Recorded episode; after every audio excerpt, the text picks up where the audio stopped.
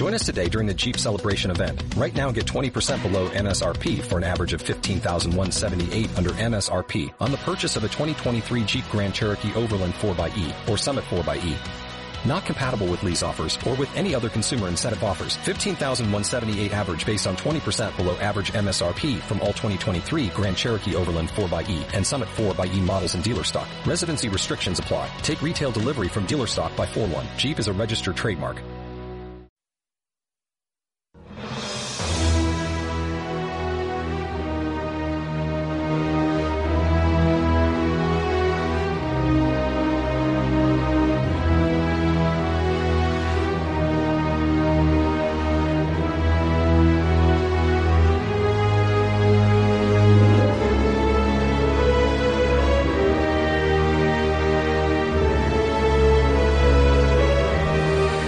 Esta semana prometo eh, no quejarme eh, del, del, frío, lo prometo, que llevo un montón de tiempo sin, sin hacerlo.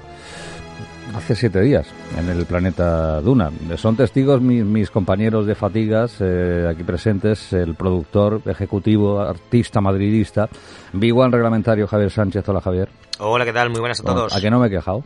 De momento no me he quejado. Para lo que tú eres, poco, sí. Poco, ¿verdad? Sí. Ya está, yo te agradezco, ¿eh? ¿eh? Pudiendo hacerlo, ¿eh? No, no me voy a morder la lengua, no me quejaré del frío más, al menos esta, esta semana. Y nuestro talentazo es nuestro Mbappé. Siempre sacamos pecho eh, por el fichajazo de Fran Ortega. Hola, Fran, ¿qué tal?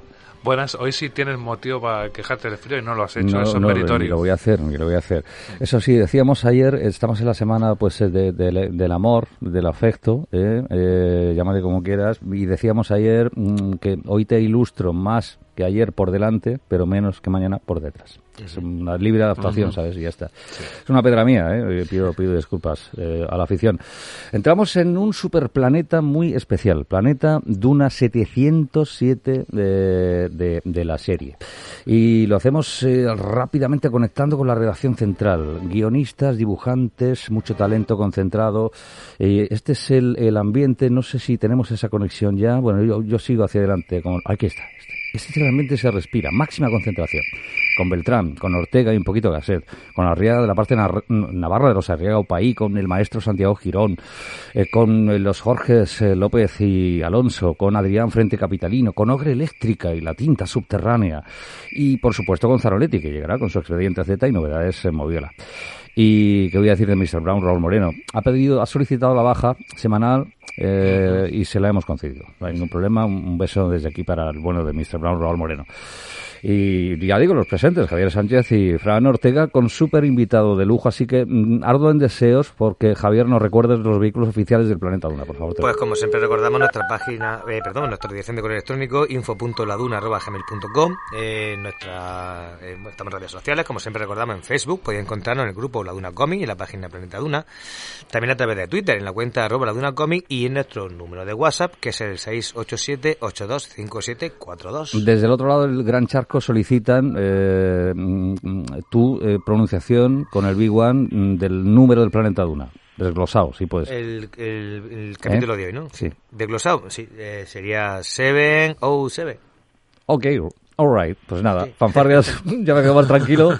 ¿Cómo es todo el planeta a pesar de, querida Mazuni? Guay, guay, guay. Totalmente guay.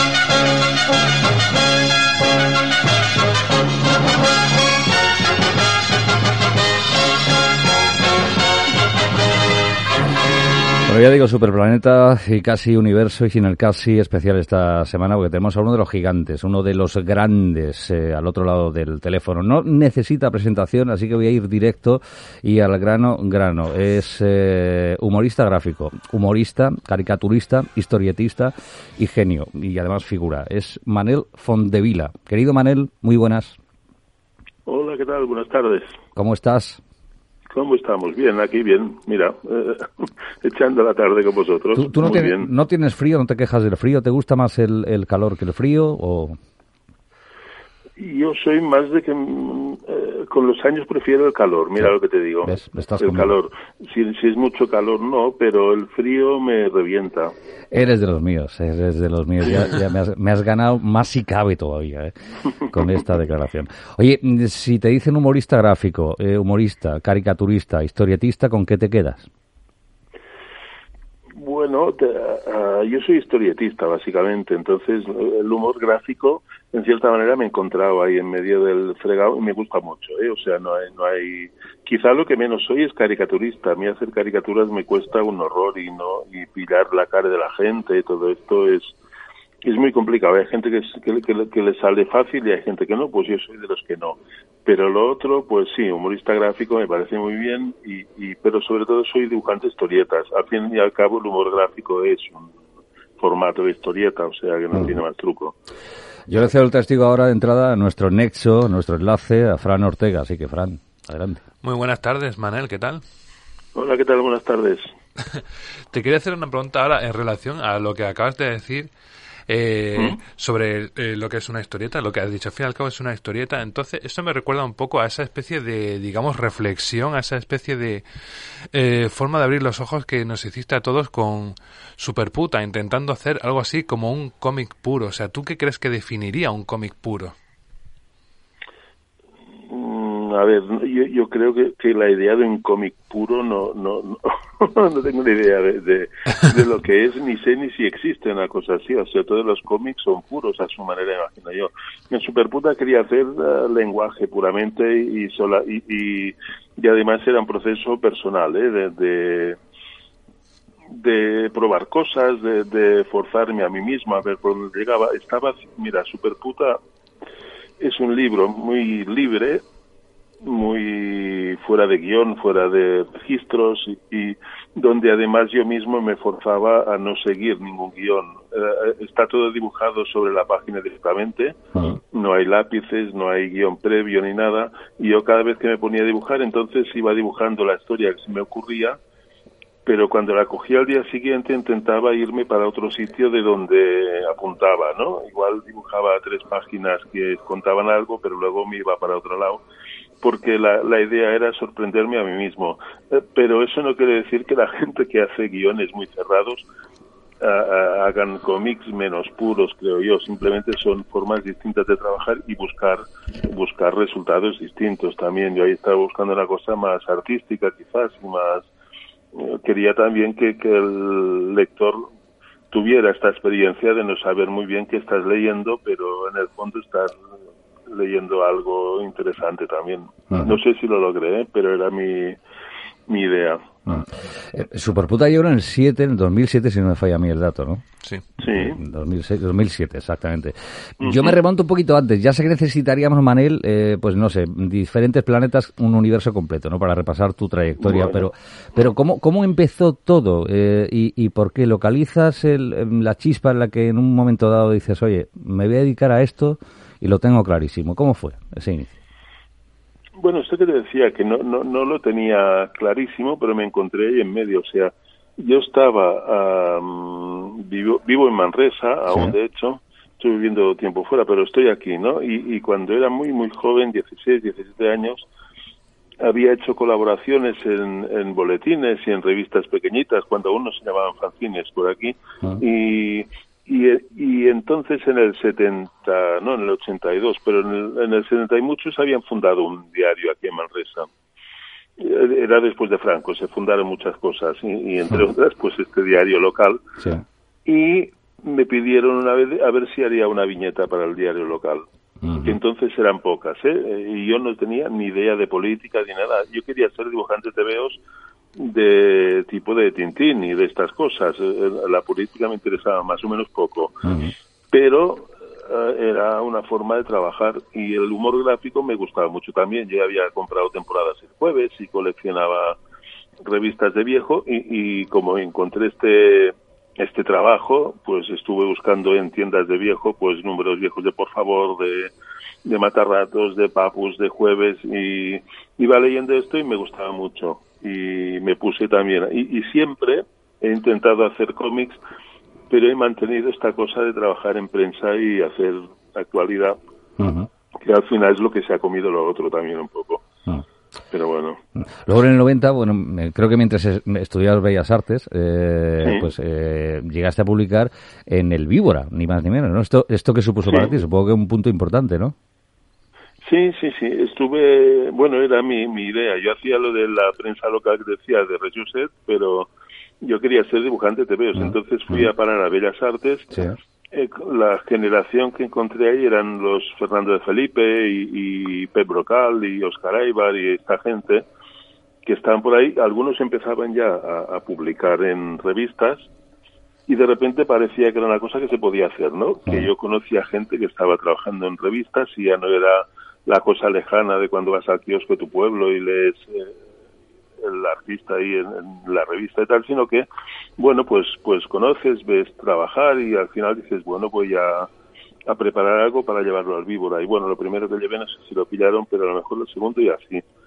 Y luego estuve, pero en el víbora solo trabajé un mes. O sea, entregué una cosa, pero luego como vi que se podía hacer, pues hice otra cosa para Cairo, que también me la pillaron hice una cosa para Makoki que también y al final me quedé en Cairo. En Cairo me, era una revista que me gustaba entonces. Sí. Era línea clara, era más parecido a, esta cosa que siempre he querido hacer del TVO más europeo, ¿no? Eh, Javier. Sí, yo quería preguntarle a Manel, eh, porque claro, nos está diciendo que tiene eh, varias influencias, eh, varios estilos, eh, pero obviamente una de sus facetas que más se conoce es la de, efectivamente, la del cómic de humor. Eh, ¿Crees que mm, eh, es positivo, en el sentido, por ejemplo, de que el cómic de humor, por un lado puede ser un poco más comercial, pero es verdad que a veces también puede ser un poco una rémora para un autor que piensan que por dedicarte al cómic de humor eres un artista menos serio?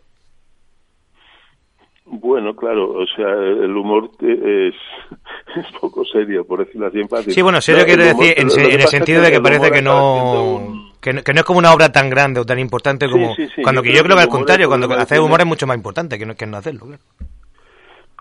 No sé, ya te digo, no sé si es más importante una cosa que la otra ni, ni nada, pero el humor suele asociarse más con un producto más de consumo, de consumo más inmediato, ¿eh? de, de, provocar una reacción rápida, que es que te ríes y tal, y, y es de consumo rápido y se acaba. Eso no quiere decir que luego hay obras humorísticas que son importantísimas y, y, que, y que han perdurado y que aguantan y, y que además incluso han contado épocas mejor que otros tebeos más, más serios, más pretenciosos.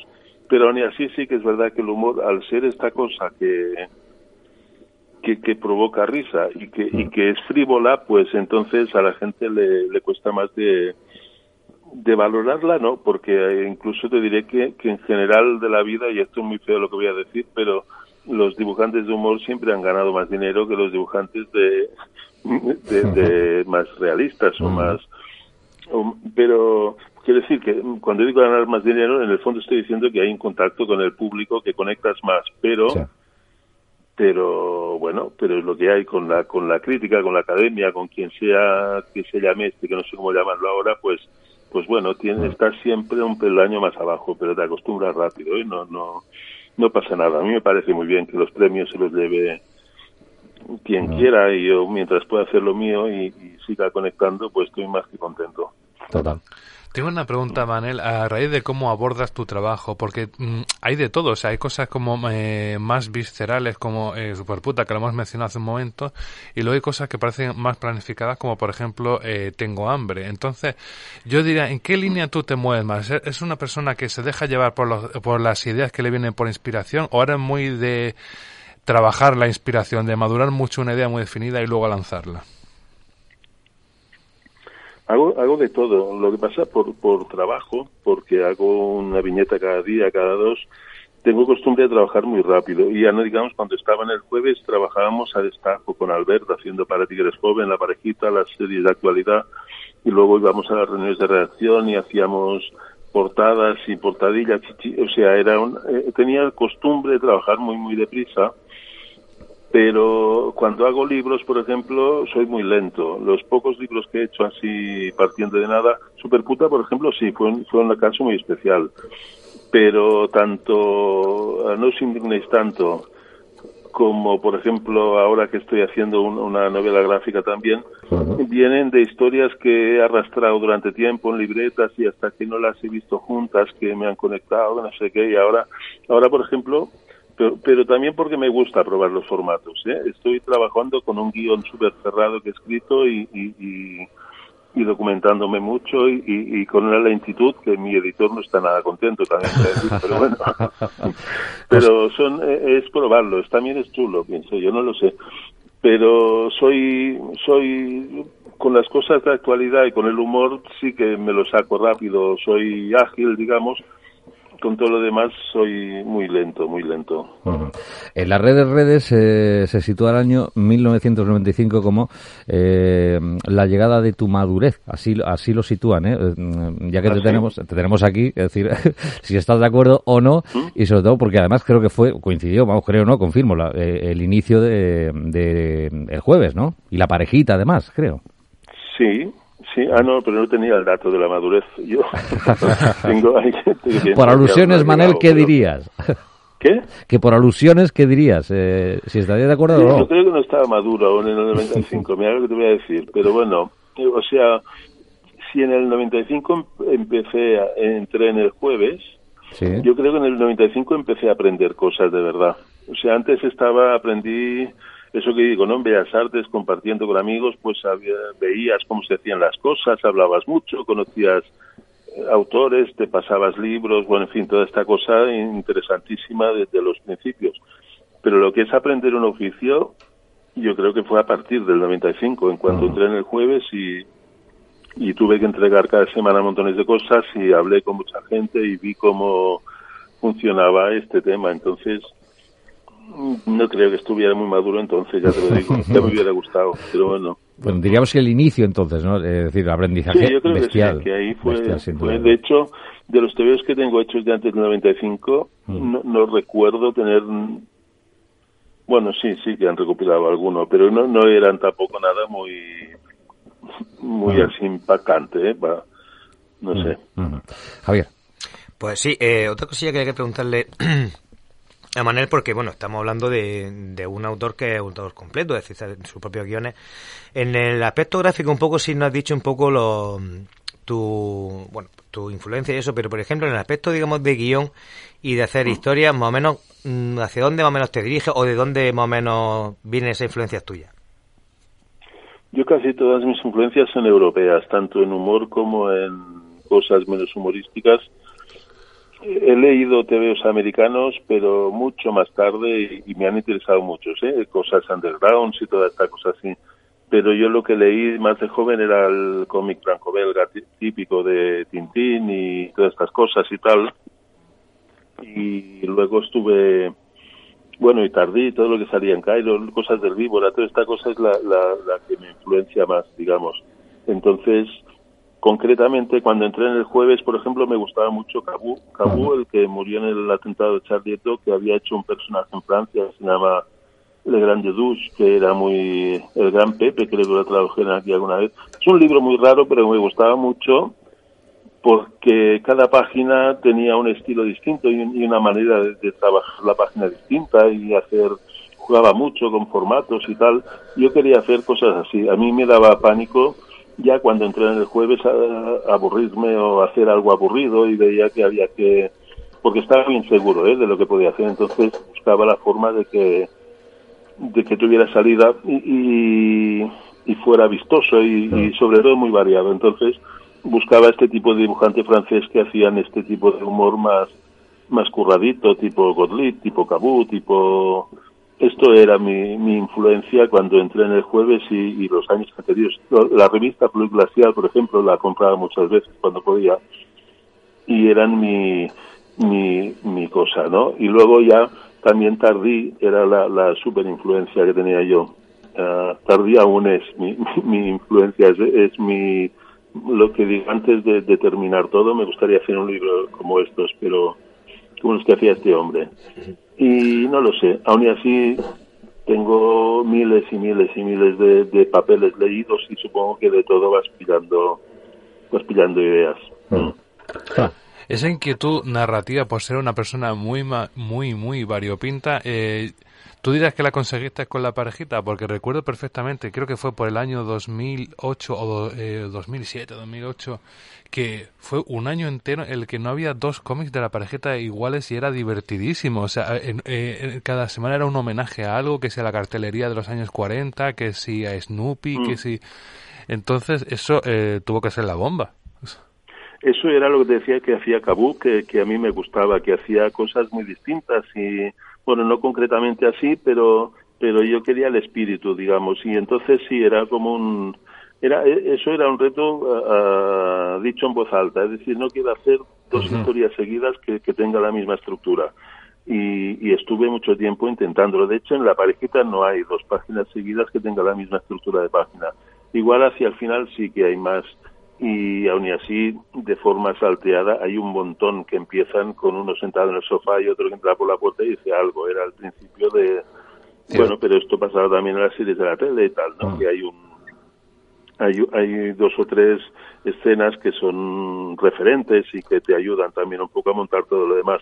Pero mi idea sí era, era hacer una cosa muy, muy abierta, sobre todo muy abierta. No quería yo me daba miedo que si me aburría yo, se aburriría el que lee. Esa era mi, mi teoría. Entonces, o sea, que tenía que divertirme y haciéndolo y hacer un poco, incluso a veces eso que dices que hacía homenajes con estilos distintos, había gente que no lo entendía, ¿no? De repente, ¿por qué ha dibujado así, no?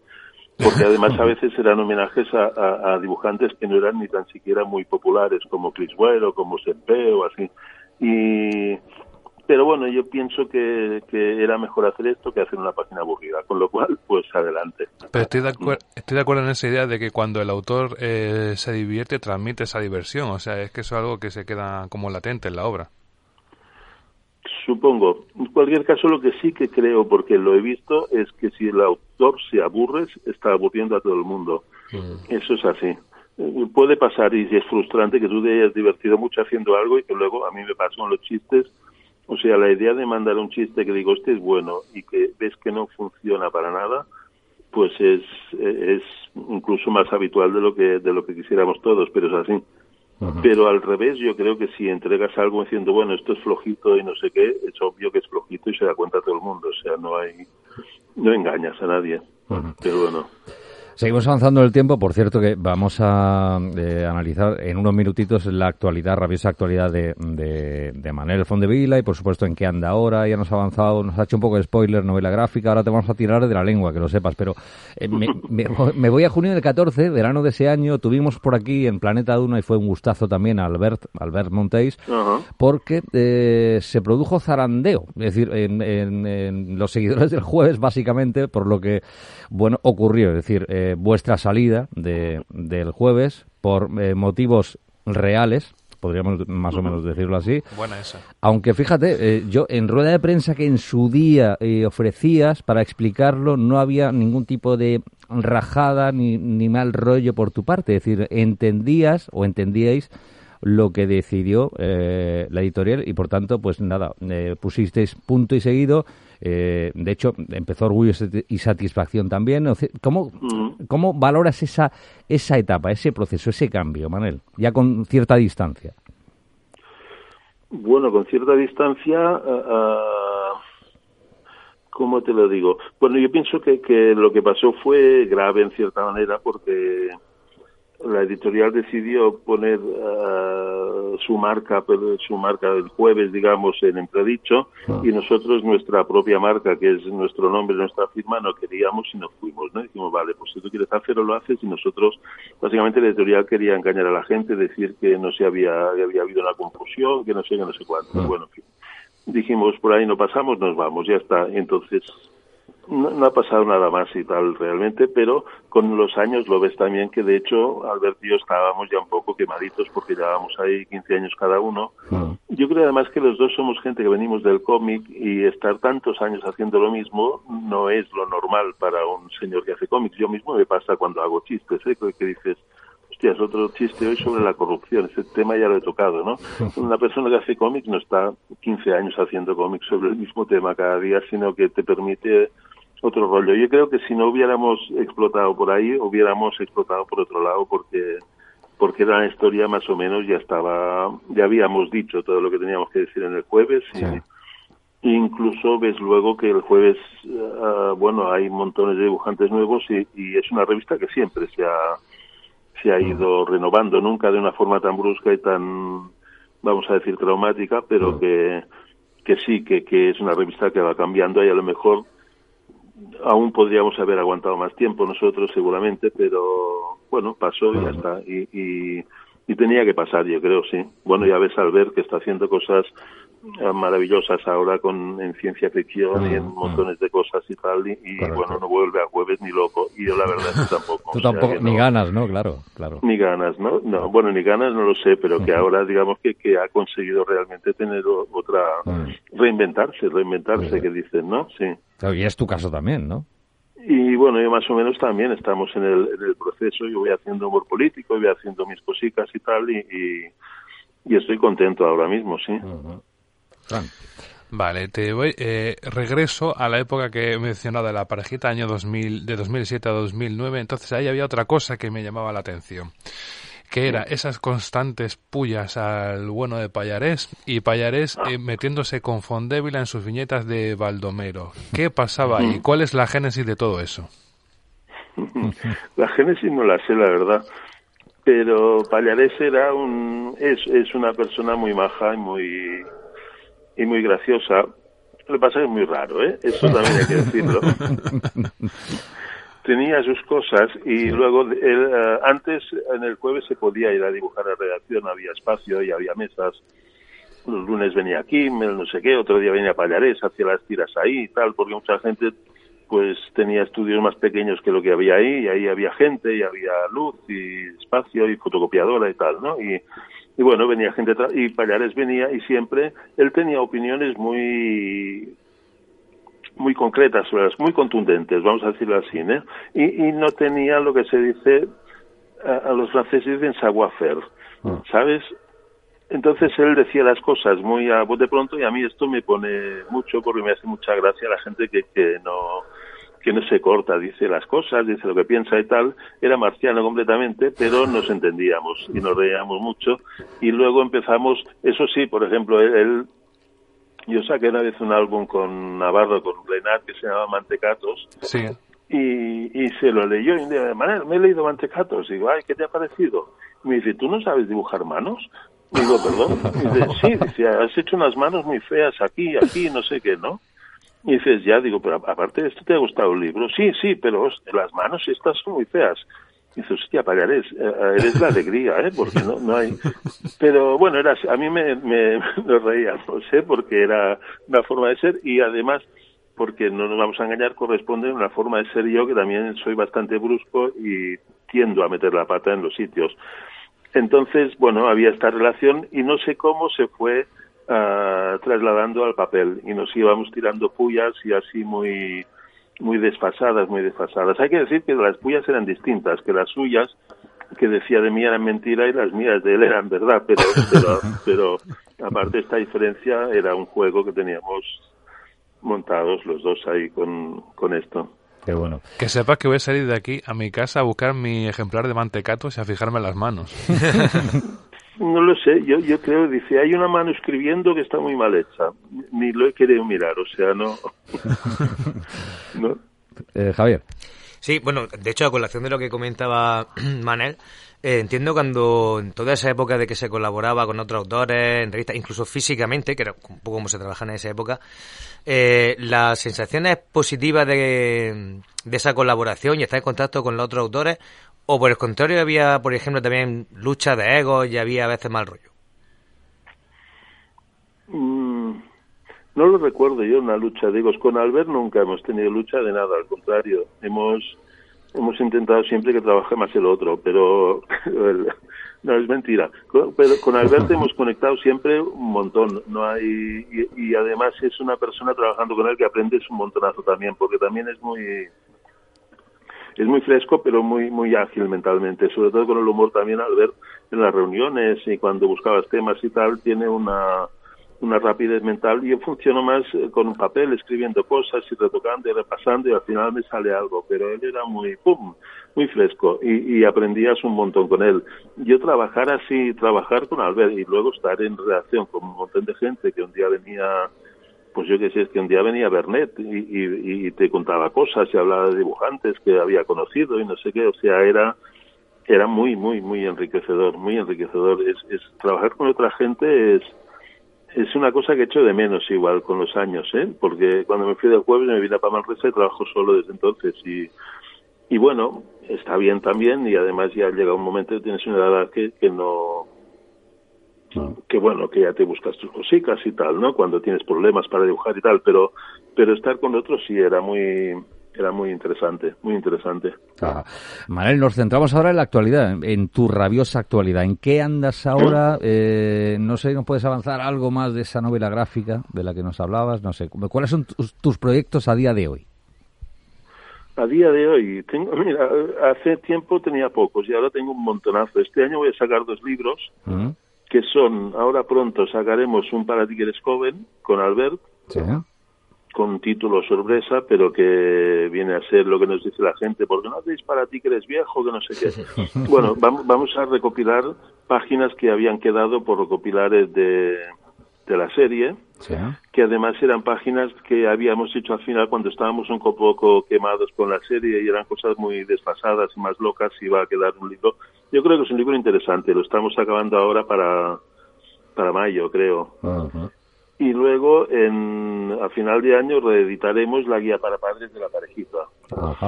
En, en un solo tomo los dos que había quitando unas 50 páginas creo porque los dos serían 250 y serán tomos de 200 páginas y tal que haremos con Astiberri también.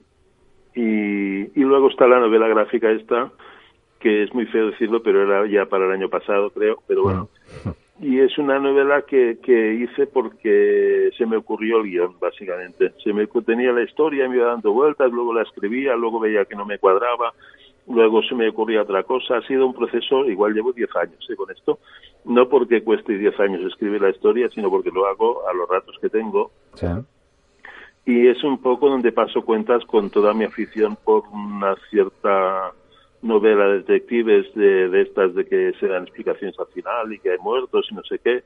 Y además es una cosa muy tardía en cierta manera porque es, es muy documentada. Pasa, la he situado aquí en el pueblo donde vivo, con lo cual eh, todos los paisajes, todos los ambientes y tal, y a la vez es muy de personajes como otras muchas cosas que me gustan de, de novela negra, tipo Camilleri, tipo cosa más mediterránea y tal, y, y, hay humor también, y no sé, es una cosa donde he metido montones de, cosas. De hecho, he metido tantas que no sé cómo voy a acabarlo porque es una locura. Ah. Pero me lo estoy pasando muy bien dibujando. Tenía mi, idea era hacer un guion muy atado para no tener que preocuparme del guion. A mí me llega un punto que me cansa estar todo el día pensando chistes y cosas nuevas. Entonces digo, tengo un guion súper atado y solo me planteo problemas de dibujo, que es una cosa que me apetecía mucho. Voy a pasármelo bien dibujando. Y entonces estuve unos años escribiendo guion y ahora llevo unos años que estoy dibujándolo ahí. Genial. Fíjate, no, sé. Nos has avanzado dos primicias mundiales casi, ¿eh? Ahora, sí, ¿eh? yo me he quedado a cuadra porque, con que haya dicho tantos. Interesante. Claro, la penúltima. Eh, ya que hablamos de futuros proyectos y sobre todo de que tú disfrutas mucho dibujando, una pregunta que tengo es eh, si te planteas un segundo o tercer o cuarto tomo de reunión, porque además déjame decirte que de tus libros el que tiene la edición más bonita. Es una edición muy bonita. Esto es la gente de, de Caramba que son que tienen estas ideas locas. a mí me gusta muchísimo ese libro. No sé si, si doy para tanto, ¿eh? Lo de reunión tiene truco porque estaba estaba en una reunión precisamente donde la gente decía muchas cosas muy disparatadas y, y te ponían en, en un trance que, quedaba para hacer aquello. Las cosas que escribo en, en, en libretas ahora son más banales y más más desordenadas y tal y acabo menos es, todo menos acabado digamos no pero bueno pero ya me gustaría hacer cosas en libretas. Hay que decir que, que hacer dibujos en libretas con los años se ha puesto como más de moda. Sí. y, y ves que, que hay un nivel digamos que, que en el que coincidimos ya coincide coincide ya la gente que sabe más que ya no da más de sí. No sé si es un Ahora, me equivoco con lo que digo, pero lo voy a decir igual. Digo, no sé si es un, no sé si, si tiene mucho recorrido, digamos, el tema de, de los bocetos en, en libreta, mucho más de lo que tiene, aunque hay gente que es absolutamente, son genios absolutos de esto, ¿no? Pero bueno, a mí con los años me, me ha gustado más dibujar de natural porque he notado que me hacía falta además y que, y que me ha venido bien y igual hago menos lo que estaba haciendo en la época de reunión de, de, de estar escribiendo burradas todo el día en una libreta de tal. Pero bueno, pero si nunca se da la, la, la, ocasión, claro que me gustaría sacar más libretas, sí, con los de caramba. Mm. Y, eh, Javier, la penúltima. Pues nada, simplemente agradecerle a Vanessa que haya estado aquí. Yo para mí ha sido un orgullo y muy satisfactorio, ¿eh? Porque lo conozco de hace mucho años su trabajo y desde que era, de que era un chavalillo y, y la verdad que es un honor tenerte y ya bueno, estaremos al tanto de, de todo lo que vayas sacando y ya sabes que estás tu casa y cuando quieras puedes venir y a presentar de nuevo lo que tú necesites. Muy bien, muchas gracias. Fíjate, tenemos a Frank, la, la última tuya. Ah, eh, sí, yo pensé que ya... Sí, sí, no, si, si- si la tienes, si no yo tengo dos más, ¿eh? Para acabar ya de gran final. He cerrado la libreta, pasa todo lo Vale, siguiente. vale. Sí, tenemos una, eh, es una pregunta eh, clásica también a los debutantes en Planeta Duna. Fíjate, eh, has llegado hoy, mm, es una pregunta mm, para una macroencuesta que yo como locutor zurdo estoy llevando a cabo, ¿sabes? Mm, Eh, la pregunta es directa, si eres zurdo o diestro. Soy zurdo, ¿Eres zurdo? Toma, Bueno. toma, toma. totalmente zurdo. Y totalmente, tío, o sea, todo, todo zurdo, cerrado, que se dice. No, todo, todo igual no, pero dibujar y las cosas, que, sí, en general creo que lo hago todo con la izquierda, sí. Impresionante. Eh, Mm. Y no tienes nada en contra de los dibujantes diestros, ¿no? Para nada. No, tengo un poco de envidia porque realmente ves que, que, que dibujar con tinta fresca con esto está pensado para hacerlo con la derecha, porque en la izquierda tienes que poner poses muy raras para no ir barriendo todo lo que acabas de, de hacer. O sea, es un lío. Vale. Pero bueno, te acostumbras también, ¿eh? Sí, señor, sí, señor. Fíjate que eh, llevaba una foto tuya hace tiempo en la cartera, la había actualizado y mm, desconocía que, que fuese zurdo. O sea que voy a poner de nuevo tu foto en mi cartera, que lo sepas, Manuel, ¿eh? Te voy a siempre presente. Y tenemos de gran final una pregunta de la que no me hago responsable, es una pregunta, eh, pues si quieres, eh, surrealista, absurda, es la pregunta gilipollas. ¿Te atreves a pasarla? a decir, puedes responder lo que quieras, ¿vale? Vale, venga. Venga, pues atención, momento histórico este, entradilla. eh, llega la pregunta gilipollas. La pregunta, gilipollas,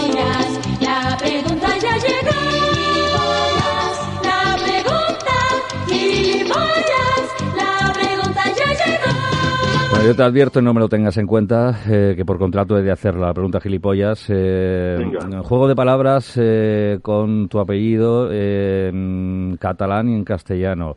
Atención, y jugando también con imagen, metáfora, agua que fluye. Eh, querido Manel, eh, el agua que fluye de la font de Vila, eh, ¿qué sería? ¿Con gas, es decir, bichí o bezoya, o sin gas? Siempre, siempre, siempre hago con gas en mi casa.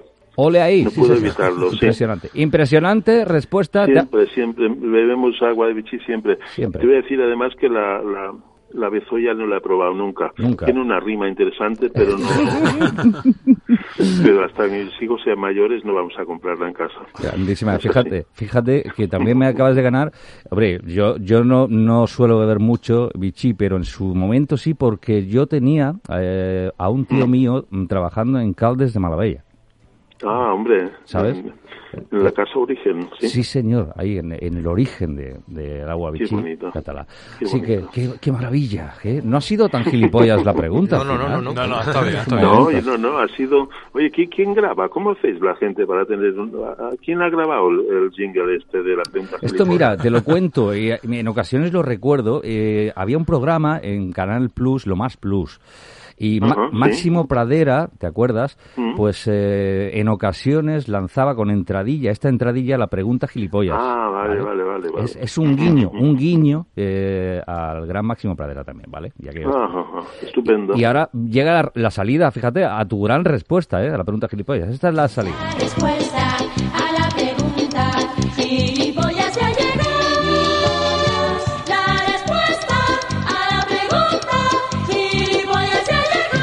Sí, señor. Pues querido y admirado Manel Fondevila, ha sido un gustazo tenerte con nosotros, saber de ti. se- Nada, y, hombre. Y nada, que Está muy bien. un abrazo muy fuerte desde aquí, ¿eh? Igualmente, un abrazo muy fuerte. Gracias.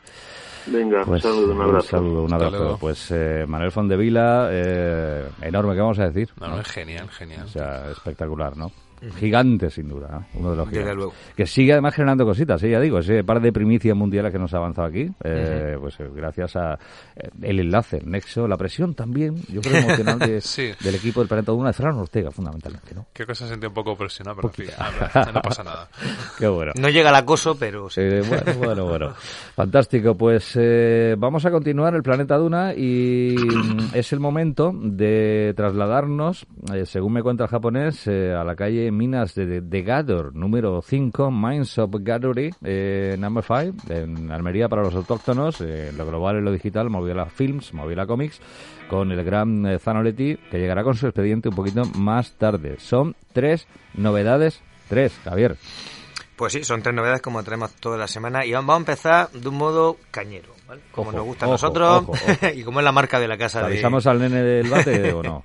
¿Del palo? Hay, hay algo por ahí, Hay sí. algo, atención. Mira, la primera es El gran vacío de Lea Muraviek, de Penguin Random House. Se edita en cartón en bitono, son 210 paginitas y si queréis adquirirlo podéis hacerlo por 25 euros, que es el volumen, ¿vale? Está muy bien, ¿eh? Solo Pues, 25 euros, solo. Sí, porque además es una espectacular edición por su tamaño y calidad de elaboración para el actual gran premio del público en el Festival Es de un Angulem. chollo, un chollo, tío. Pero aprovechamos para meter algo de bulla, Uy, ¿vale? uy, uy, uy. Es dudoso que el público haya leído pues las 2.000 o 3.000 obras producidas en todo el mundo para llegar a la conclusión de que El Gran Vacío pues la mejor. En España mismo, por ejemplo, pues se han publicado obras autóctonas mucho mejores. Solo se quiere decir que un premio pues un buen aval, pero no quiere decir que siempre se designa el mejor, ¿vale? Y más bulla. Como Ojo. siempre, la editorial norteamericana solo publica pues, obras avaladas por premio. Sí. Incapaz de ser algo más valiente por apostar por trabajos pues, un poquito más arriesgados, que estos quedan pues, para las editoriales pues, más, más pequeñas. Fuera de todo esto, pues El Gran Vacío es una magnífica obra que combina la narrativa del cómic con el diseño gráfico, ya que la autora pues diseñadora gráfica, y de ahí que esté justificado su gran tamaño, con un precio también muy bueno, que como tú mencionabas al principio, Antonio, Sí, para sí. que se pueda disfrutar del diseño, que en un tamaño estándar pues sería imposible. La ciudad en la que habita la protagonista se rige por el principio de la presencia, un sistema que hace del nombre propio una cuestión de vida o muerte. Más allá de la ciudad se encuentra el Gran Vacío, un lugar del que nunca nadie ha regresado. El argumento es espectacular, la narrativa exquisita y la lectura se hace además muy rápida, además de ser una obra con mucha reflexión social que refleja nuestra sociedad actual. Oye, pues me ha enganchado y voy a pedir dos, ¿eh? Solo las dos últimas líneas ya venden el cómic. Sí, ¿no? Directamente. Eh, das el visto bueno. y claro. eso y eso que empezar metiendo bulla, ojo, eh. Ya te digo, Sí, sí, sí, sí, sí. un poquito así como que dubitativo, pero se ha arreglado la cosa, ¿eh? Me ha gustado, me ha gustado. Pues vamos a ver si continuamos esa línea ascendente con la segunda, ¿verdad? Pues mira, la segunda es historia, historias del manga moderno, de la época de 1952 a 2020. Se llama manga larga, ¿no? Así moderno. Mm, sí, sobre todo para la época, sí.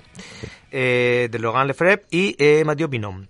Eh, edita Héroes de papel en rústica con solapas, a color, son 208 páginas y este vale 34,95. Está muy bien también, ¿eh? Muy bien. Vale. En este caso traemos un libro de ensayo que repasa la historia del manga, historia que se haya ligada a la evolución social, económica, política y cultural de Japón. Un aplauso, o sea, un aplauso, perdón, un, Un saludo aplauso, un aplauso para Japón. venga. Para Japón, claro que sí. Venga, vamos a dar un aplauso a Japón. ya que nos, ya que nos siguen no he toda dicho- la semana. No he dicho yo que no somos- seguimos siendo líderes en Japón. Y ojo, has hecho muy bien porque voy a recordar en qué puntos Sí. en la última semana eh, nos han seguido. ¿eh? Sí. Hay puntos novedosos. Y no, y no es coña. o sea, No, no, sí, tal cual, tal cual. Es cierto. Sigue, Javi. Vale, pues una cultura del cómic que es esencial en el día a día de sus habitantes y para su producto nacional bruto. El manga es una de las puntas de lanza del desarrollo internacional de Japón. El ensayo nos explica cómo lograr alcanzar el mercado del manga los 100 millones de ejemplares anuales en menos de medio siglo. ¿Quiénes son los principales agentes de esta increíble expansión? Los principales acontecimientos y los artistas que han marcado la historia del manga moderno. Un ensayo que no es mejor que cualquier otro escrito por un analista español, tampoco hace falta comprar material extranjero cuando de autóctono hay de sobra. Pero bueno, no viene mal un punto de vista de fuera de España. Ajá, fantástico. ¿Algo que algar, Fran? Bueno, interesante. Y ahí, hasta aquí. Bueno, Mira, la, boca un poquito así que pequeña, interesante. bueno. Vale. Tercera novedad. Pues la tercera novedad tenemos a Enemigos de Pau. Edita Escápula en cartón y a color, son 96 paginitas y fíjate, 9,50 euros, ¿vale? Tirado, tirado. Es una obra que se publica gracias a, a Berkami y que recoge tres historias cortas que se publicaron por primera vez en la revista Spiegel. Como es habitual en la obra de Pau, su estilo de dibujo se reconoce al instante y su narrativa es extraordinaria. El único pero son las dimensiones minúsculas del ejemplar que te echa para atrás a la hora de comprarlo. Es tan pequeño que molesta su lectura y el disfrute de su viñeta. Vale. Que la verdad es que me parece un poco feo, efectivamente. Si es que Pau es un grande y no disfrutar de- exactamente de- del grafismo que tiene, no mola mucho. Que Siempre que acabas una novedad, mira a Fran. No Eh, envidio, envidio mucho la pronunciación en francés de Javier. Sí, Sí, que es muchísimo. Me encanta Sí, sí. Spirou. O sea, nunca más volveré a decir Spirou. Dilo, dilo otra vez, dilo otra vez, a ver cómo es. Spirou. Oh, me encanta. qué maravilla. es que el francés me encanta, ¿eh? Pero me parece muy triste que para esta para un autor que haya publicado la revista Spirou haya que recurrir a un Berkami. Es como, no sé, me da cosilla. Pero en fin. Son tres novedades, pero hay mucho más ¿eh? que disfrutar en eh, Moviela Comics, eh, ya saben, eh, Moviela Films, eh, creando, eh, no parando, el gran Zanoletti y honestidad brutal. Saldos eh, eh, que siguen ahí, ofreciendo Ujú, cosas muy buenas correcto. y bueno y muy económicas también, gratuitas, ¿eh? Sí, cosas que se pueden tocar y, y palpar y disfrutar y sentir también. Bueno, mira, me vengo arriba, eh, tenemos datos de, de la plataforma iVox donde compartimos para todo el planeta, eh, pues el planeta Duna, ¿no? Eh, cada semana. Eh, Japón fuera de lugar. En otra dimensión seguimos siendo líderes ahí. Tenemos la supervalla en la plaza de España junto al Carrefour de la parte sur del centro de Tokio. Ahí está la valla del planeta Duna. Físicamente ahí, es decir, tenemos nuestra peña, nuestro con sede física, ¿no? Pero, además de Japón, insisto, fuera de clasificación, por motivos muy sentimentales, tenemos, en primer lugar, con 80 escuchas, eh, la última, eh, lo que es en, en el anterior Planeta Duna, ¿eh? Estados Unidos de América, insisto, plataforma iVoox, ¿eh? Eh, segundo lugar, España, 76. Singapur, gana, no sé. ter- gana terreno con 12 escuchas. Y luego está Alemania, me ha sorprendido, 7. Reino Unido, Ryomini. ¿Cómo te puedes, cómo te puedes más Alemania que Singapur? Pues, mm, tío, me ha sorprendido más Alemania que Singapur. Es que yo creo que nuestro- nuestra esencia, nuestro espíritu a veces va más con... Con, ¿Con lo asiático? Con lo singapureño. ¿eh? No, Los no singapureños. lo asiático, sino lo singapureño, tío. No, no sé. Y Reino Unido, 4. Australia, Macedonia, México y Venezuela. En Venezuela hay una persona humana que se ha descargado y ha escuchado a través de Evox, insisto, el Planeta Duna. De la semana pasada. De la semana pasada. Vamos a seguir, por supuesto, las cifras semana a semana. es que me llama la atención, sobre todo, ya digo, por lo de Singapur. Muy fuerte en podium. Y si quieres un poquito también, por Macedonia. Deberíamos hacer un tour mundial. Eh, Como los Rolling, sí. Pero quería compartirlo. Oye, estaría Sí, bien. sí, ya sí. está, ya me quedo más tranquilo yo. Planeta Duna en diferentes formatos y el expediente Z de Zanoletti con la honestidad 100% brutal para abrochar eh, casi casi nuestro superplaneta con el universo eh, dedicado eh, a Manel Fondevila. Eh, hoy la cosa va de política, política animada de ayer y hoy. Y dice así, Zanoletti.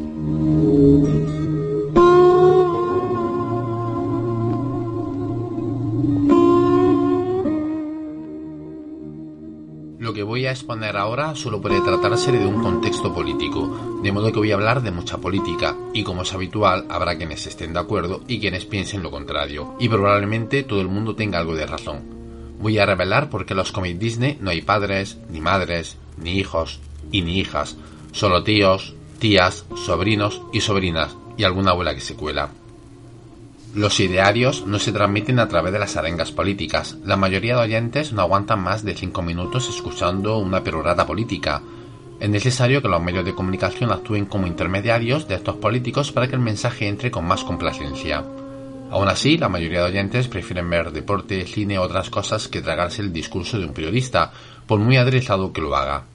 De modo que esa arenga política se va a transmitir a través del medio que más emplea el oyente, el cultural y el del entretenimiento. Por ejemplo, atendamos al comienzo de la película Mary Poppins y la primera canción que suena, Hermanas Sufragistas, que interpreta a la mujer de Frankenstein, Elsa Lanchester. La secuencia ridiculiza el feminismo y la película viene a decir que si la mujer abandona su rol en el hogar para luchas necias como la de la igualdad de género, solo puede ocasionar que los hogares se derrumben. Ese mensaje a través de la película cuela hondo en el espectador, mucho más que la arenga de un político. El cine o el cómic, entre otros medios, son vehículos extraordinarios para educar, manipular y transmitir mensajes políticos, como reescribir la historia en Canción del Sur o Los Arqueros del Rey, enaltecer el patriotismo en David Crockett, la defensa de la familia tradicional en Tú a Boston y yo a California, la superioridad de la raza blanca en el libro de la selva o la defensa de los valores ultraconservadores en 20 docenas de hijos. El cómic Disney, del mismo modo que el cine Disney, también fue y es un vehículo de transmisión ideológica. El gobierno lo sabe, y también que los responsables Disney cogían de la misma pata que ellos, y no van a desaprovechar la oportunidad de emplear ese vehículo de transmisión. Fue el gobierno norteamericano, a comienzos de los 40, quien financió la gira de Disney por Latinoamérica, que se saldó con la producción de Saludos Amigos y Los Tres Caballeros, gira coordinada por Nelson Rockefeller, con el propósito de transmitir los valores idearios de Norteamérica y que la población latina no abrazara los valores nazis, de modo que el gobierno no mandó a un político a dar el discurso, sino envió dos películas. A comienzos de los 80, por la influencia de la guerra del Vietnam, las inscripciones al ejército norteamericano bajó a mínimos, y en víspera de nuevas guerras que podrían llegar, el ejército necesitaba militares. Los políticos no se pusieron a dar discursos como locos, fue suficiente invertir en algunas películas como Oficial y Caballero o Top Gun, ocasionando que las inscripciones se multiplicaran por mil. Eso sí, para Apocalypse Now, ni pan ni agua, el productor tuvo que buscar ayuda en el ejército filipino. El cómic Disney, que arrasaba entre los menores, con ventas que ni los cómics de superhéroes podían soñar, fue el mejor vehículo para educar a la población. El pato Donald muestra con alegría su pequeño huerto. Los sobrinos llevan a Donald a una frutería de Patolandia, donde le demuestran con matemáticas que comprar manzanas es más económico que cultivarlas, además de ayudar a sostener el sistema más perfecto del mundo. Donald destruye su huerto y con una sonrisa en el rostro se va a comprar fruta demostrando ser un buen ciudadano. Donald colecciona sellos. Los sobrinos manifiestan que es un hobby muy aburrido. Donald le muestra un sello y les dice, me ha costado 25 centavos, en unos años valdrá 5 dólares. Los sobrinos lo dejan todo y comienzan a coleccionar sellos. Donald está pescando, mientras los sobrinos están tumbados al sol sin ganas de ponerse a pescar. Donald les dice, ¿sabéis que hay una competición donde dan 200 dólares al pescado más grande? Los sobrinos dan un salto y se ponen a pescar. Leo algunos diálogos Disney habituales del universo Disney en el cómic. Ahora juguemos a que todos somos grandes hombres de negocios. Eso, yo quiero ser banquero y yo comerciante. Yo seré un gran terrateniente con muchos terrenos para vender. Esa es la idea, Paco. ¿Quién desea comprarle una isla a Paco? Yo deseo comprar una isla. ¿Qué tamaño de isla y en qué océano forastero? Yo, Lord Oro en Polvo, deseo esa isla. En las Indias Occidentales, todas esas son de mi propiedad. Te las vendo barata. Cuando se vende un terreno hay que firmar una escritura. Aquí tienen una escritura para llenar. Les regalaré el aparato a condición de que enseñen a la población alguna costumbre útil. Le enseñaremos a cuadrarse ante sus gobernantes. El príncipe, mátenlo, no dejen que estropee la revolución. Te estropearemos a ti, todavía nos queda fuerzas para luchar. ¿Para qué siguen estas tontas revoluciones? Creemos que es mucho mejor que haya un rey, como en los buenos tiempos. Todos ellos llevan una intención política. En otro programa hablaré de las segundas lecturas políticas de los cómics Disney, pero ahora vayamos al centro del asunto. Tío Donald, tío Gilito, tía Daisy, tía Minnie, tío Mickey, abuela Pato, primo Narciso, primo Gus y toda la retaíla de sobrinos patos y ratoniles. No hay padres ni madres. Son cómics producidos por unos conservadores que hay algo que les aterroriza más que el progresismo, el comunismo, la igualdad o el feminismo. Lo que más temen es al sexo. Lo hemos visto recientemente como Disney Plus ha censurado obras como 1, 2, 3 Plus o Aventura en la Gran Ciudad, solamente por referencias pueriles. También vemos en pleno siglo XXI como hay una casa de brujas contra la sexología en la educación, por poner dos ejemplos. Pues imaginen a los años 30, cuando comienza a gestarse el universo Disney en el cómic. El porqué de tanto miedo al sexo, esto daría para otro programa y necesitaríamos de algunos expertos para que nos ayuda, ayudaran a comprenderlo. Hemos visto en el cine clásico cómo se prohibía que los matrimonios durmieran en la misma cama y se obligaba a dormir en camas separadas para que no disparase la lascivia del espectador. También se prohibía mostrar un váter para que no imagines desnudo al personaje. En España o en Italia estaba prohibido mostrar un beso, por la misma razón, para que tu lascivia no se disparara. Un tío soltero junto a un sobrino no despierta ninguna lascivia. En este planteamiento, el suprimir cualquier correlación con la sexualidad y sobre todo la educación sexual no está basado en principios éticos ni religiosos, sino políticos, un modo de educar a la población en tus convicciones políticas. Quien no defienda esto está defendiendo la pornografía y la degeneración, de modo que no es un político del que debes fiarte para votarle. La sociedad evoluciona y con ella Disney. Aunque sea paso de tortuga, pero evoluciona. Los cómics Disney todavía mantienen la misma tradición. Las películas casi que ya no.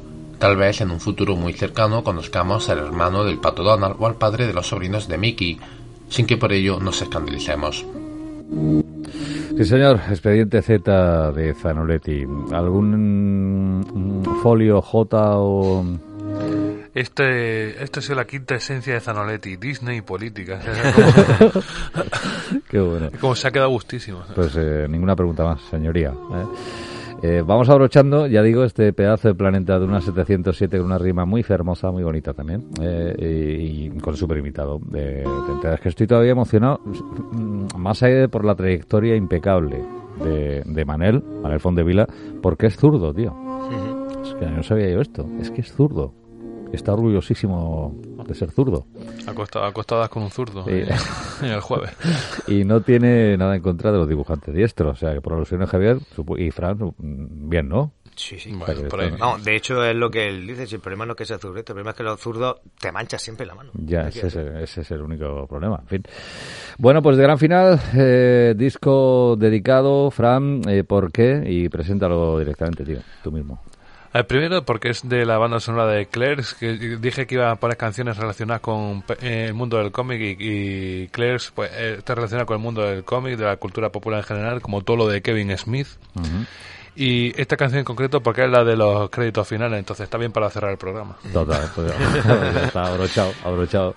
Pues eh, Javier Sánchez, ¿algo más que añadir? No. Nada, absolutamente nada, que la semana que viene más, Y mejor es difícil, pero... mejor difícil, aún pero así, mantenemos nuestra línea. Mantemos la línea, vamos así. Lo igualamos. Sobre todo por Singapur. Por, por- por todos, ¿eh? Por- Pero especialmente también por Singapur. Sí. Me ha calado esto, ¿eh? A través de, de. Pues hasta la próxima. Adiós. Claro.